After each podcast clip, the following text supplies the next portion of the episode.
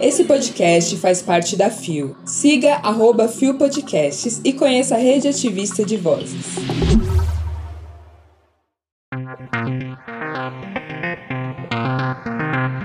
Comunicação não violenta a pessoas trans. Sauna lésbica é proposta na 35ª Bienal de São Paulo. Mônica Benício relata ameaça. Quinta-feira, 24 de agosto de 2023. Bom dia, flor do dia. Bem-vinde a mais um dia no capitalismo tardio. É, galera. Olá, eu sou a Ana Claudino e este é mais um Bom Dia Bicha. Levanta, viada, vamos assim! O seu podcast diário de notícias sobre as comunidades LGBT QIAP+. Seis e ônibus. Deu no IG Queer. O Fiscar lança cartilha sobre comunicação não violenta a pessoas trans. Publicado em 18 de agosto de 2023 por Rafael Nascimento.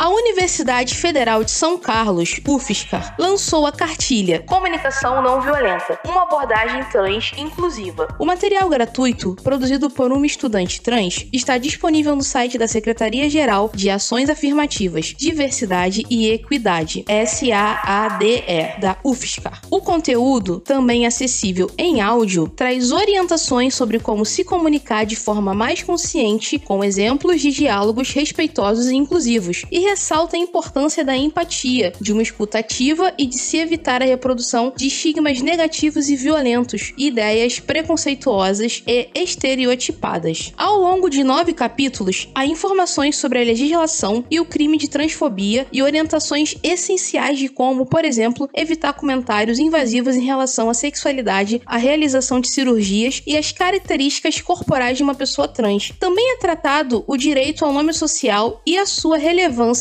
para a dignidade das pessoas trans. O material ainda desconstrói visões reducionistas ao conscientizar sobre a diversidade de gênero, explicando sobre pessoas não binárias e o uso de pronomes neutros. A cartilha é super didática, clara e objetiva. Vai ajudar muito na divulgação de informações importantes que podem colaborar com o aprendizado de como lidar com a diversidade com respeito. Analisa Vinícius Nascimento, secretário-geral de Ações Afirmativas, Diversidade e Equidade da UFSCar. É isso, gente. Ninguém fica perguntando a você, que é uma pessoa cis, como é seu corpo, como você usa o banheiro. Eu, hein? Enfim, não vamos ser sem noção, não vamos ser transfóbicos. A LGBT não tem um dia de paz. Parabéns à UFSCar pela iniciativa. É babado. Se você quiser conferir a matéria e a cartilha com texto e a cartilha em áudio, os links estarão na descrição daqui do podcast. Deu na nonada. Um Porvir Sapatão, coletivo de artistas propõe uma sauna lésbica na 35ª Bienal de São Paulo. Publicado em 22 de agosto de 2023 por Ana Ortega lésbica enquanto afirmação, sauna lésbica enquanto questão. Com caráter de instalativo e participativo, a obra reúne o trabalho das artistas Malu Avelar, Ana Paula Matias, Ana Turra, Bárbara Esmênia e Marta Supernova, em uma proposição artística que proporciona encontro e escuta centrados nas diversas lesbianidades. A obra é um dos trabalhos elencados para a 35ª Bienal de São Paulo, que abre a público em 6 de setembro.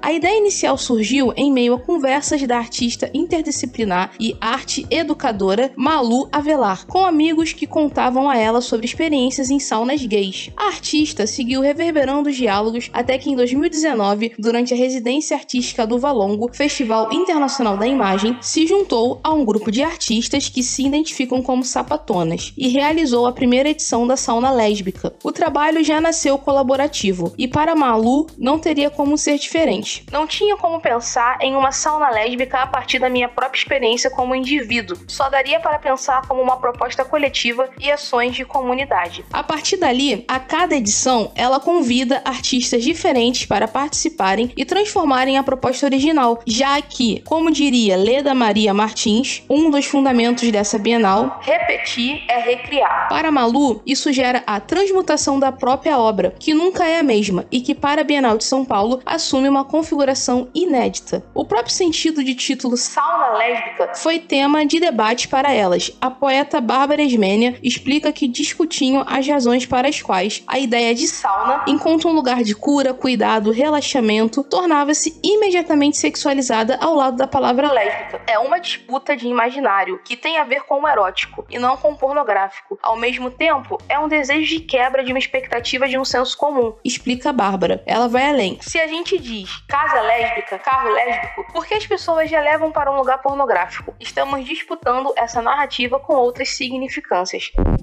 Que delícia, hein? Porra! O que eu mais queria nesse momento era relaxar num momento de autocuidado, num momento de plenitude, com as sapatonas que eu conheço, todas ali fazendo seu autocuidado, seu skincare. Seria maravilhoso, gente. Cheio de sapatão. Sapatão rica, sapatão pop, sapatão amarelo, sapatão preto com peito no cabelo, aquelas com camisa gola polo. Não se esqueça que o link para a matéria está na descrição do episódio.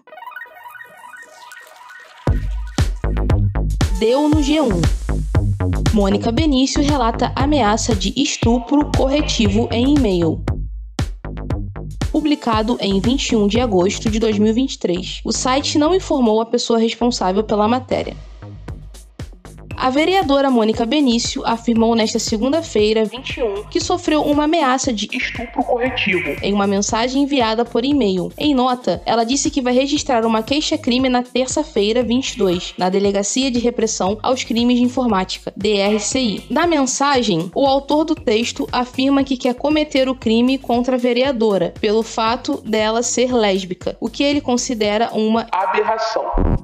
Infelizmente, isso acontece mais do que a gente imagina. Se isso está acontecendo com uma vereadora, como a Mônica Benício, que tem visibilidade, que tem tudo, imagina com quem não tem, né? E então a Mônica fez muito bem em denunciar esse crime, porque é crime. E se você também está passando por esse tipo de situação, busque ajuda na sua rede de apoio. E quem quiser, o link completo da matéria está na descrição do episódio. Chegamos ao final de mais um Bom Dia Bicha.